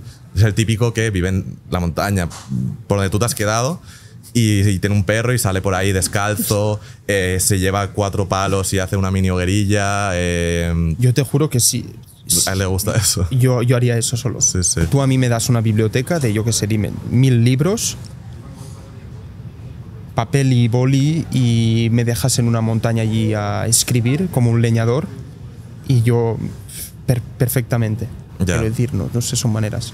Yo, yo es que creo que me aburriría. ¿Te aburrirías? Pero, pero también porque yo he estado toda la vida con estímulos. Redes sociales, tal, no sé. ¿eh? Que, que- que hay, hay veces que estoy un tiempo sin móvil o intentando utilizar menos, pero no sé. No, pero no te sientes cansado. ¿Cómo te sientes tú? Te quería hablar de eso. A ver, no me siento cansado. Claro, has mencionado que te levantas y, y miras Instagram o chequeas un poco o miras. A ver, yo no me siento cansado porque todos los días tengo cosas que hacer. Entonces, como que no me da tiempo a estar cansado, porque es, me despierto, tengo que hacer esto, lo otro, eh, llamada, tal. O sea, suelo estar ocupado yo creo que eso me hace que no esté cansado. Y aún así, lo que yo te decía, me despierto, pero, pero no, no es lo típico que me, me despierto, me quedo en la cama mirando Instagram, no. Me pongo el despertador, me despierto y me despierto con bastantes notificaciones de WhatsApp, tal, no sé qué, y voy contestando y como que es- estoy pegado al móvil. Pero tampoco, tampoco estoy en Instagram ni en TikTok No, como, no, como no, un sea, enfermo. tampoco podrías tú con tu nivel de rendimiento y productividad, quiero decir, Claro. nuestra manera de estar en redes sociales no es la misma que la que una persona Mm. lambda pueda. Que aún así me gustaría reducirlo. Me gustaría reducirlo.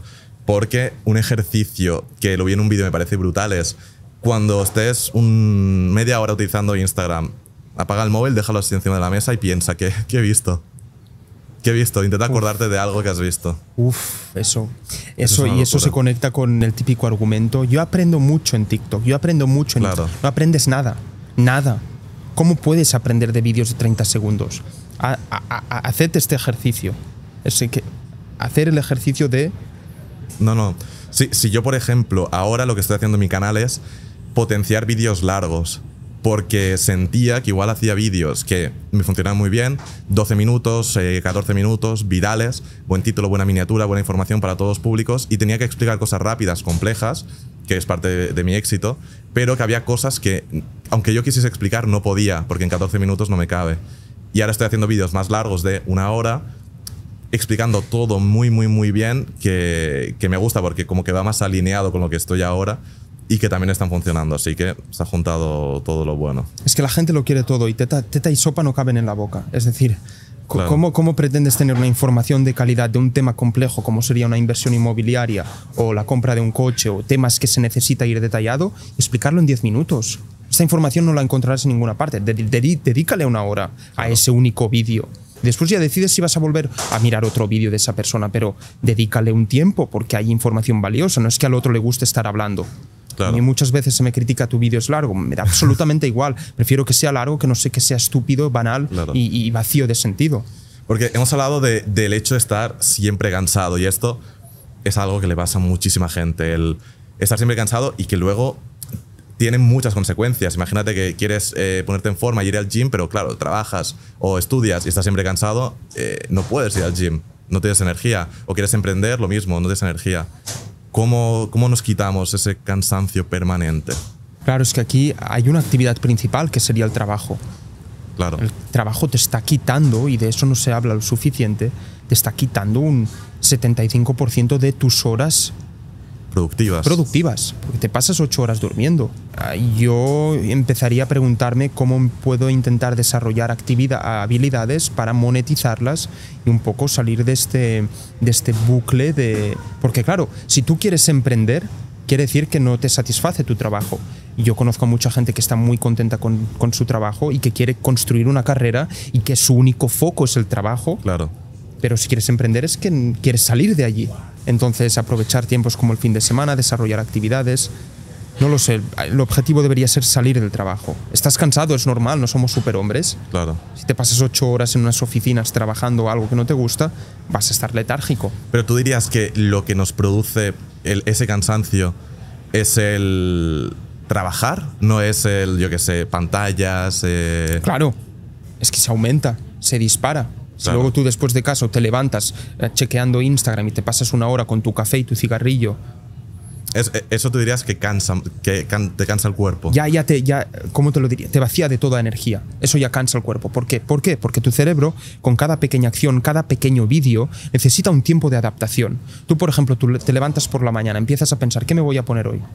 ¿Qué coche voy a conducir? ¿Dónde tengo que ir? Google Maps y todo ha pasado una hora, como no tienes rutina, que tu cerebro ha estado haciendo microajustes, se ha cansado. Su voluntad ya está, ya no está. Lo mismo pasa con redes sociales, pero multiplicado por 10 y de forma muy rápida. Cada vídeo es un microajuste. Cada cambio, cada perfil que buscas, cada cosa que buscas es un microajuste. ¿Por qué no te acuerdas de nada, como muy bien decías? Porque tu cerebro no, no le ha dado tiempo para un poco asimilar toda la información. Claro, solo ha tenido dopamina, ¿no? Y Como a un otra yonki. cosa, ¿no? Entonces, si en la mañana te levantas haciendo esto, pues evidentemente vas a estar cansado y por la tarde ya ni te hablo. Querrás ir a tomarte una cerveza y no emprender. Claro. En cambio, si tú haces especial atención a conservar tu energía, a irte cada día a, dormir a la misma hora, a levantarte a la misma hora y a siempre cuidar estos momentos libres para no sucumbir en, estas, en este tipo de actividades, seguramente vas a ver un cambio su- sustancial en, tu bienestar. Yo con lo que me quedo por lo que dices es tomar menos decisiones, pero de mayor calidad. Porque al final cuando estás eh, mirando Instagram también es, has tomado esa de- decisión y son muchas realmente que cuando estás ahí dentro. O sea, sería tomar menos decisiones, pero de mayor calidad. Es eso, es desactivar el piloto automático con el que vamos, porque parecemos zombies, desactivar el piloto automático y actuar con propósito. ¿Por qué voy a ir a Instagram ahora? Claro. Me aburro. Pues yo qué sé, mira en los azulejos del baño, cuéntalos. O yo qué sé, me, mete un libro en tu baño, es lo que hago yo en el baño. Yo nunca llevo el móvil porque tengo libros. Libros allí, cuando cojo leo el libro. No lo sé, hacer cosas con propósito y luego ya pensar qué es esa única cosa que me va a ayudar a progresar. Esto, mirar Instagram, ¿te va a ayudar a progresar? A ti sí, a mí sí, en cierto aspecto, porque nos dedicamos a esto. Pero alguien lambda, Sí. Y luego yo he visto otros youtubers así de desarrollo personal americanos, tipo Hamza, que seguro que lo conoces. Sí. eh, que él decía, eh, porque claro, hay mucha gente que lo sigue a él y también pues eh, adicción al móvil tal. Y decía, mira, yo os puedo decir aquí pues aplicaciones de esta, la, la del árbol, ¿sabes? La típica del Sí, árbol. la del de tal, dice, sí, pero dice, mira, si tienes que descargar una maldita aplicación que te hace adicto a esa aplicación para quitarte la adicción al móvil tal, dice, aquí hay algo que, que, que no lo estás haciendo bien. Que al final es tomar la decisión tú y que, y que no te va a ayudar ni el tiempo de uso, ni que te puede ayudar probablemente, pero como que es lo que dice que si lo quieres hacer, lo, lo haces tú, no por utilizar la tecnología para quitarte de la adicción de la tecnología. Es como el que deja de fumar y se come chocolatinas al lado. Pues claro, has pasado de tener pulmones negros a estar a tener sobrepeso. Claro. Hay, hay un, problema, un problema subyacente. Pídeles a estas personas, vale, cada vez que te sientas que te falta concentración, 10 burpees o 10 flexiones. Eso lo dice Yados, que tuviste un ¿no? mini problemilla con él. Bueno, no, es que es, es- claro, es aquí lo, lo- es, es- es un tema de, de competición entre youtubers y hay cienta- ciertas personas que actúan en estas plataformas sin, sin moralidad, ¿no? Digamos. Y yo no sé si, es, si fue él o sus editores, no sé quién fue, pero que cojan tu miniatura y la copien exactamente, ni cambiar los iconos, todo copiado. Aquí hay una falta de respeto no solo al creador, sino también a su comunidad porque le estás enviando a tu comunidad un mensaje muy claro. Me da igual vuestro tiempo, no he hecho el esfuerzo cognitivo de salir con algo que, que represente innovación, pensamiento creativo, copio algo que tiene éxito y hasta os lo dejo aquí. Claro. No sé si te ha pasado, ¿a ti te han copiado alguna Hombre, vez a este, a este eh, nivel?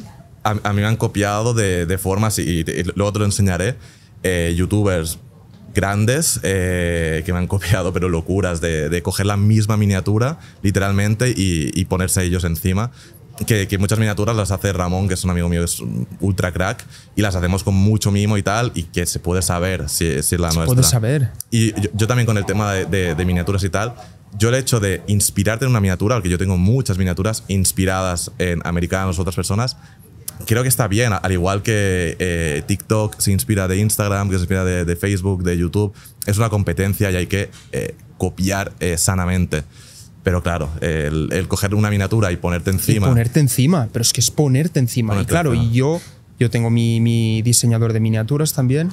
Y, y es un esfuerzo también suyo. No fui ni yo quien lo vi. Claro. Fue el que me dijo, hostia, Adrián, pero si esta es mi miniatura, ¿qué hace allí? Entonces, es, es grave. El problema de YouTube es que no, no se atribuye, no hay un copyright, no, no, no se atribuye como en el ámbito académico la fuente. Por ejemplo, por ejemplo, tú ahora haces un argumento genuino.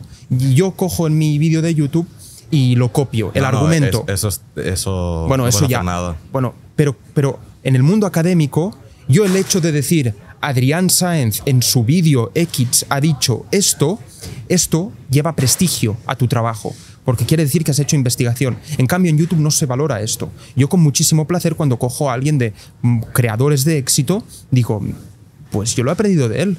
Claro. Porque da prestigio eso. Pero hay, hay- hay- pero aquí, y dime si me equivoco, se ve quién, va a te- quién tiene éxito en la plataforma o no.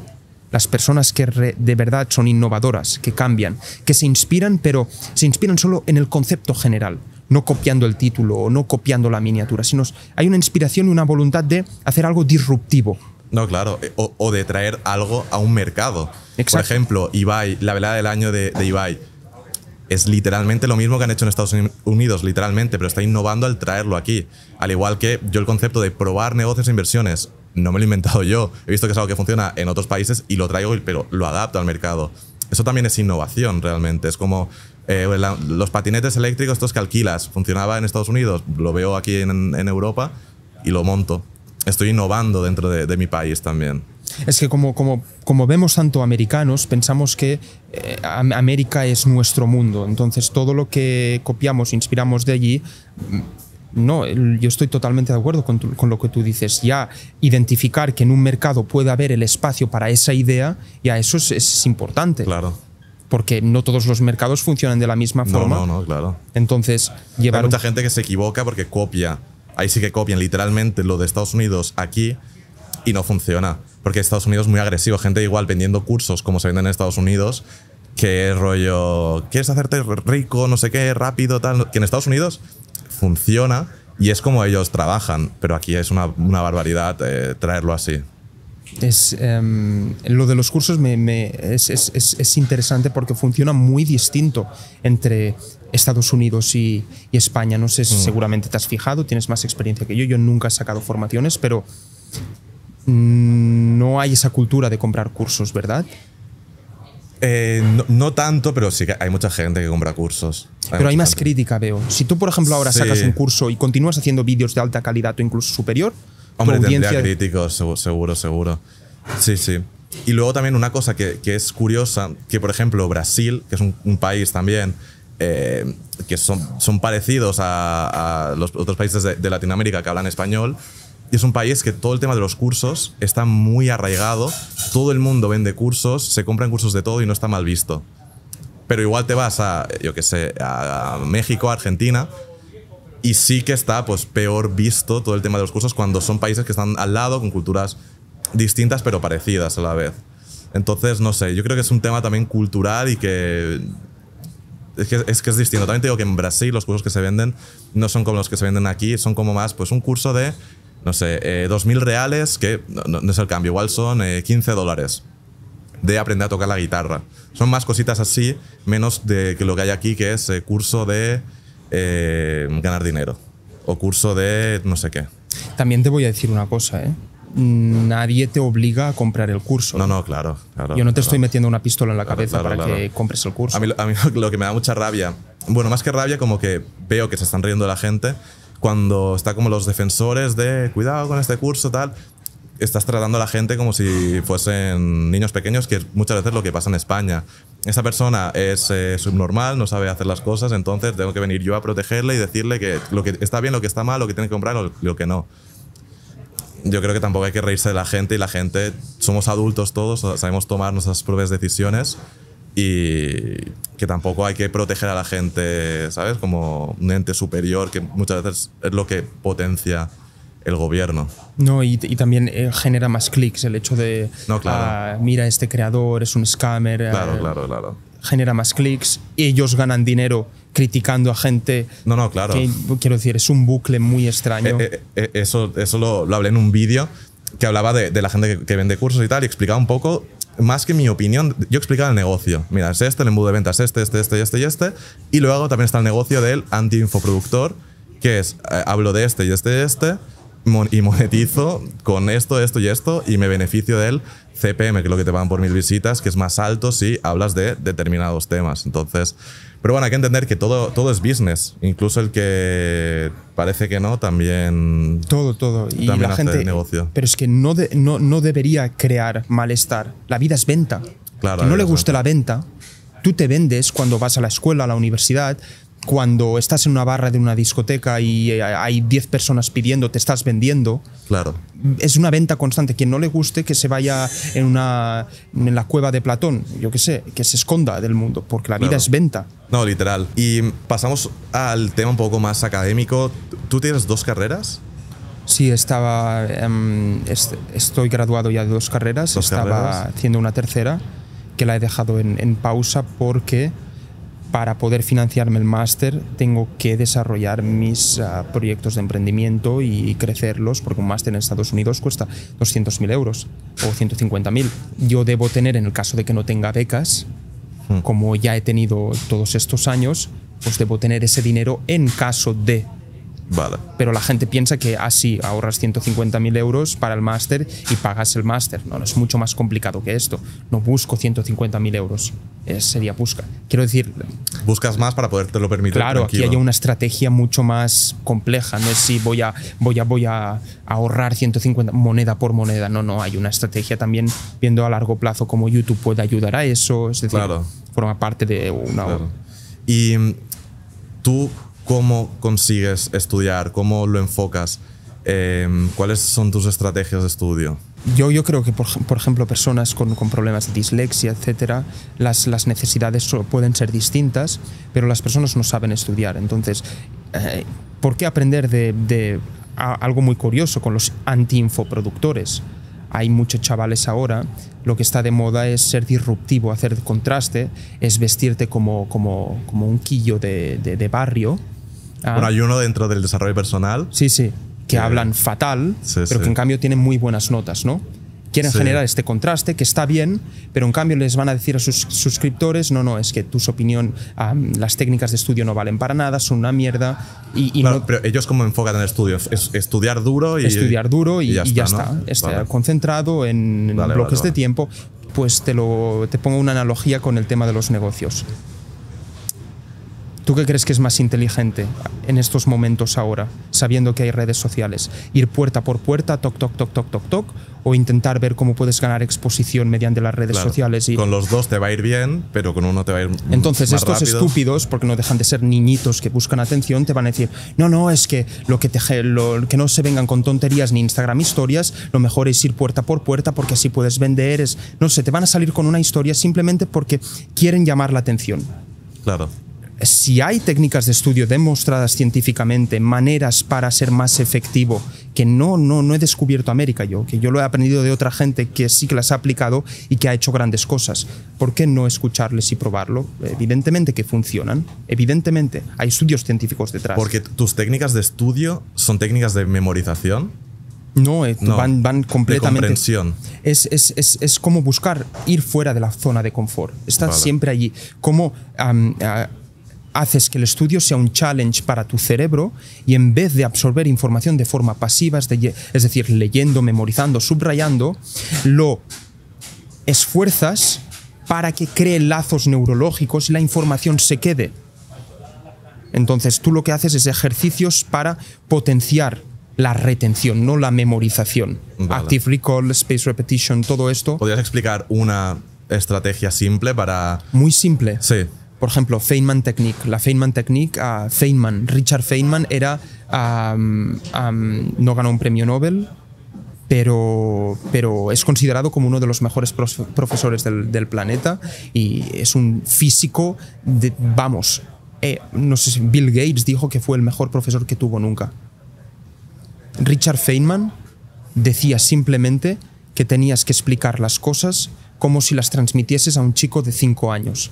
Haciendo ese ejercicio de absorción de información, am, tratamiento y síntesis, estás haciendo un ejercicio de active recall. estás procesando la información de forma activa para que te quede en la cabeza. Entonces, explicándolo, como si lo explicases a un, a un niño de 5 años, tú vas a lograr aprender. Esto es la Feynman Technique y está y, y fue creada o el concepto creado por uno de los mejores físicos. ¿Tú lo utilizas eso para, para estudiar? Yo lo utilizo no para estudiar, no constantemente. ¿Pero lo escribes o simplemente lo.? Tú, si lo me ves dices? por la calle con cascos, vas a pensar que estoy loco, porque estoy siempre hablando. Tú me vas a hablar eh, como si estuviese, no lo sé, como si tuviese esquizofrenia. Va- Voy hablando. ¿Por qué? Voy, voy contando lo que escucho, lo que leo, lo que aprendo, como un niño de cinco años. ¿Cómo lo explicaría Vale. algo si tuviese mi sobrino? Porque tú eh, al final eres una persona súper productiva con un montón de, de objetivos, pero hay una parte también para el ocio, porque decías esto de que seguro que hay parte para el ocio, pero en este, en este caso decías lo de, oye, yo voy por la calle escuchando, hablando, tal, no sé qué. Eh, probablemente cuando vayas en el coche también dirás con tu podcast o con algo. Yo voy en coche con mi música, tranquilito, como disfrutando también esa parte de, de mi día que, que me gusta.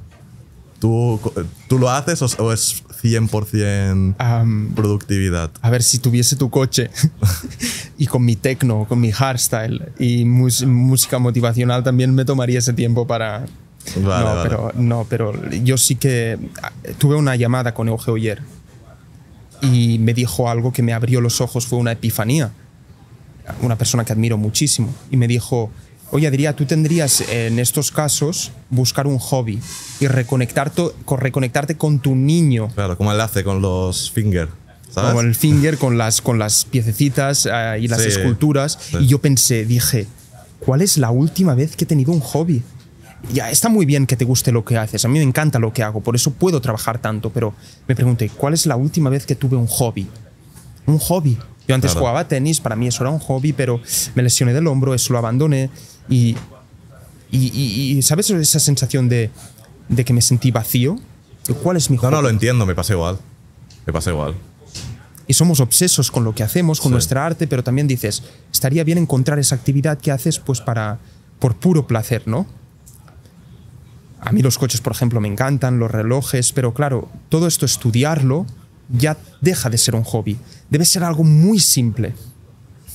Y me di cuenta que pff, no tengo. Me paso el día leyendo, me paso el día aprendiendo, explicando, trabajando. Me gusta, pero Pero no tienes hobby. es- hace, no sé, como tres meses que él me comentó esto y no he encontrado eso que digas Claro. un hobby. He probado hacer puzzles, imagínate. Igual es viajar. Claro, pero un hobby yo lo interpreto como algo simple que haces cada día en tus pasatiempos Ya, y que no cansa. Por ejemplo, a- a los skates, tú ves el skate por allí y dices, mira, me voy a tomar un descanso de 10 minutos, voy a hacer eso. Ya. No sé. No, no. Viajar sí, a mí me encanta viajar, Claro. viajo mucho, pero es cansado viajar. Claro, no es ir a las. Maldivas y sentarte bajo la sombra de un Sí. cocotero. Es cansado. No, no, claro. Y, y por cambiar un poco de tema y tocar un tema que me parece interesante, que es la marihuana, que, que, que- que me parece interesante preguntártelo a ti, porque en todo el tema del desarrollo personal, eh, como que puede ser una droga que, es, que incluso haya gente que diga, pues mira, se puede consumir para eh, más creatividad, tal. Hay gente que dice que sí, gente que dice que no. Mi caso personal, obviamente lo he probado, pero no es algo que, que tomo, y menos aquí en Andorra, que está totalmente prohibido. Está totalmente prohibido. Aquí está totalmente prohibido. Te cortan un brazo o algo como en Aquí Arabia Saudita. te, te llevan a la frontera, te pillan y te dicen, ¿dónde quieres ir? ¿A Francia o a España? Yo ahora en Arabia Saudita. Bueno, a- ahí sí que te cortan No, un no, brazo, espera. Que compro la visa y tienen cinco puntos, ¿no? Cinco Sí. puntos. Uno de los puntos es no puedes ir en shorts. Pero otro punto es, si te pillamos traficando, estás sujeto a la pena de muerte. Claro, Es decir, te matan. claro. Dije, ahí te lo piensas dos veces. Hombre, ahí sí que te lo piensas. Pues lo, lo de la marihuana yo la meto en los, en los, en los vídeos de memoria, en, los, en las Sí, sí, miniaturas, sí, sí. meto el icono de, de la marihuana. Bueno, yo, la, yo como si, si quiero ejercer una función pública, desgraciadamente no puedo hablar de estos temas tanto abiertamente, pero tengo historias que contar. Yo lo de la marihuana no, no entiendo cómo alguien consume marihuana. Yo no entiendo. Ya. Yo no entiendo, no entiendo. Es simplemente alguien que quiere escapar de su vida y de su realidad porque no está contento con eso. Y, yo he estado de cerca con personas mm, eso de la creatividad, eso de eso es mentira absoluta, excusas para consumir. Yo realmente yo creo que habrá gente que, le, que, que tendrá esos efectos. En mi caso no, no, no me llegan. Pero sí. Te quedas doblado en el sofá, coges unas gulas que, que te comes medio mercadona, sí. que te paguen sponsor o algo. No, pero lo que digo es que no, no tiene ninguna utilidad. Yo antes comprendería otras drogas que son más extremas, pero que te dan una experiencia de la vida más intensa que no la, la marihuana. La marihuana eh, es como un sedante, es como un Sí, sí, sí. O sea, desde luego yo conozco gente que, que, que- que es consumirla y, y de forma diaria y, que es que te paralizan la vida. Estás llevas paralizan? Un, un año fumando casi cada día y, y- y no avanzas. También te digo, conozco gente de éxito que fuma todos los días. ¿Ah, sí? Conozco, conozco. Pero es lo, lo de siempre, la excepción que confirma la regla. Es, eh, será un- será una, una minoría. Luego también artistas y tal, probablemente. Sí que. Sí. Pero es distinto. Esto va acompañado también con el ritmo de vida, yo creo, el También, lifestyle. Por ejemplo, también. en Wall Street nadie se va a fumar marihuana. No, claro. Van a hinchar a cocaína. Pero porque solo lleva el ritmo de vida.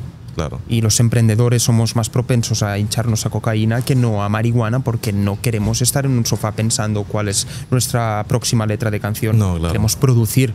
Entonces depende de con qué gente te, te rodeas. Y te, te voy a hacer las últimas preguntas rápido, que ya no nos vamos a tener que ir de aquí. Eh, tema salud mental. Súper importante. Estoy seguro que estos últimos, estos próximos años, como toda esa industria va a subir mucho, eh, la gente no está bien. Está ¿Qué, bien. qué- qué- qué cosas son peligrosas que nos hacen tener una mala salud mental y cómo la podemos mejorar?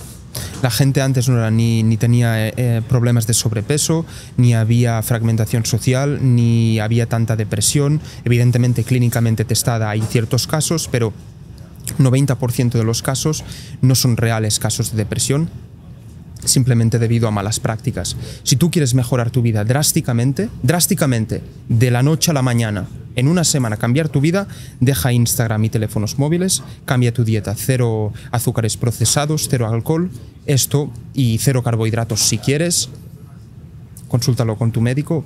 Solo cambiando ¿Tú eso. crees que eso podría como curar, lo que hay alguien que puede sentir que, es, que está 100%. deprimido?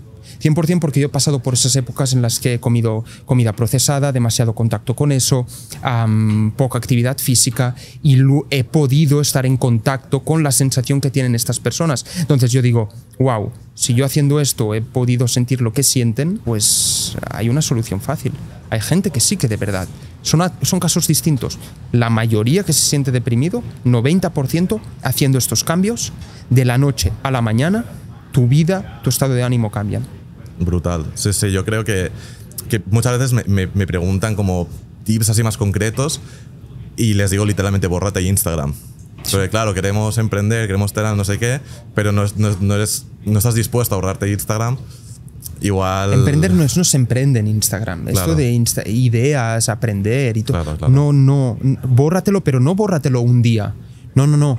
Le dices a tu vecino, al que, que no te cae mal, porque has tenido que ir a- muchas veces a buscar la pelota en, en- en su jardín, le dices que, que te cambie la contraseña a él y durante tres meses no tienes Instagram. Porque es muy fácil, pasan dos días y decir, ah, ya estoy mejor. Claro, estás mejor porque ya no tienes Instagram, no vayas a descargarlo otra vez. Ya, Es simple.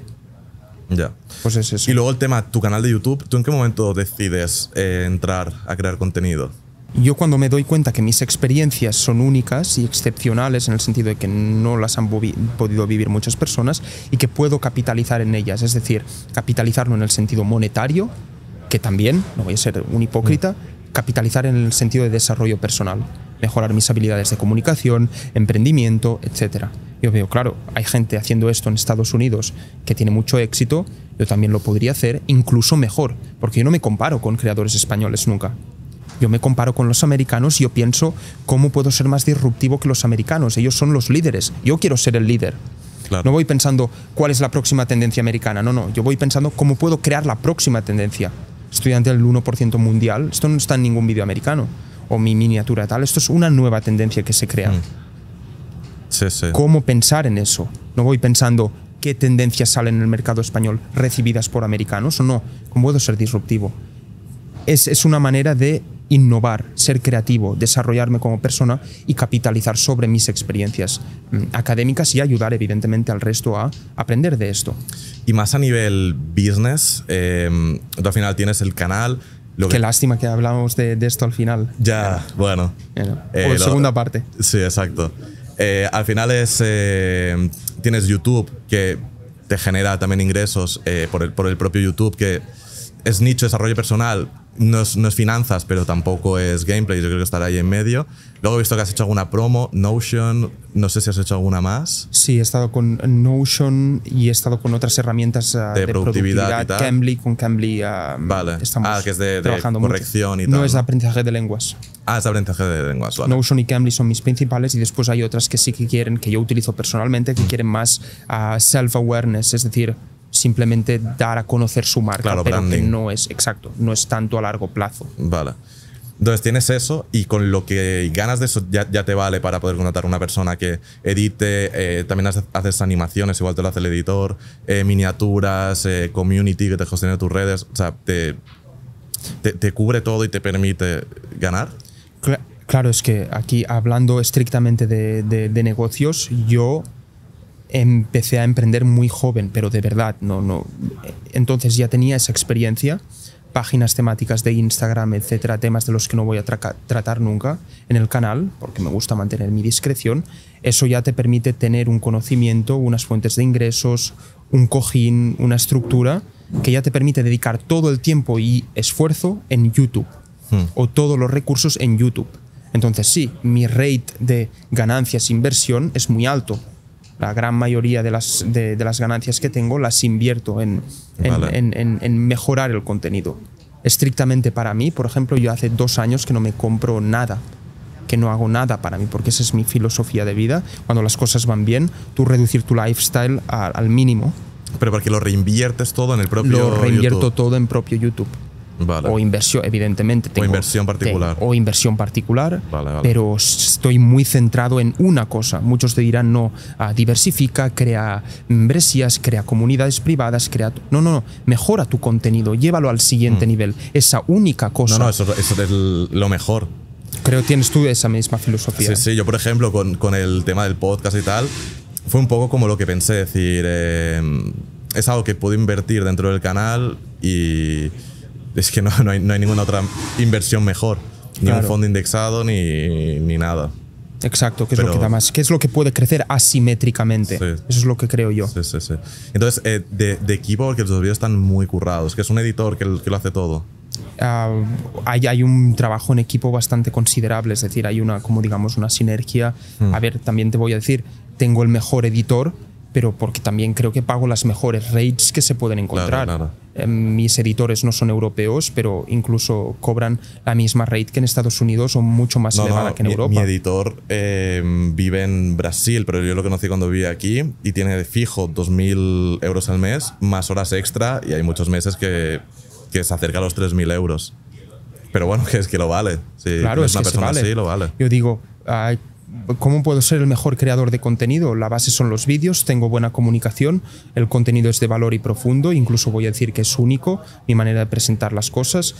Si tengo una eh, animación y, y edición perfecta con el mejor creador, hay el mejor editor, la, la fórmula está allí, es una No, cuestión claro, de tiempo. Claro. Pero, pero es complicado esto de, de la, de, la- de YouTube. La gente se piensa que es muy simple, pero es muy No complejo. es detrás. Y que cada vez se hace más profesional y, y Te consume, ¿eh? te consume. Tú, claro. en un, un vídeo, para, para así terminar, tú, tú, tú dijiste que te ibas a Bali, Sí. pero porque querías tomar vacaciones, había sido un, un- un año de crecimiento y que sentías que en la piel te aparecían Hmm. Sí. picores o, Sí, o sí, de, la ansiedad, del estrés, de, querer subir contenido.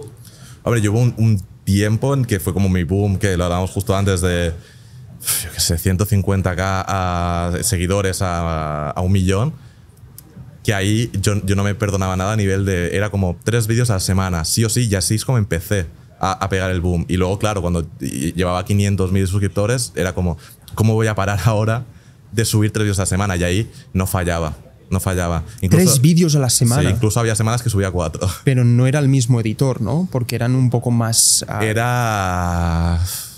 Era el, había, era había- el mismo editor. Pero hay un nivel superior ahora de edición. Claro, pero ahora porque tengo un editor y un animador.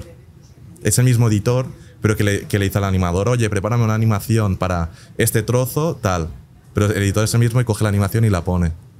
¿Entiendes? Pero claro, durante ese tiempo sí que fue mucho estrés y ya fue como, bueno, voy a acabar el año tranquilo, pasé el año nuevo con un amigo en Bali tranquilo y me vino bien y como que mi mentalidad era ahí de decir, bueno, voy a trabajar poco, un vídeo a la semana, tal, pero bueno, al final no paras, aunque estés en Bali. Y después ves en los comentarios que se te quejan pensando, mira, este se está forrando haciendo vídeos. ¿Tú sabes lo que es hacer un vídeo? Estaba el otro día con mi pareja, por ejemplo, en París, y, y vino una chica y me dijo, ¿Has dejado los estudios y todo Columbia y nada, por, por hacer vídeos? Claro. ¿Tú sabes qué le dije?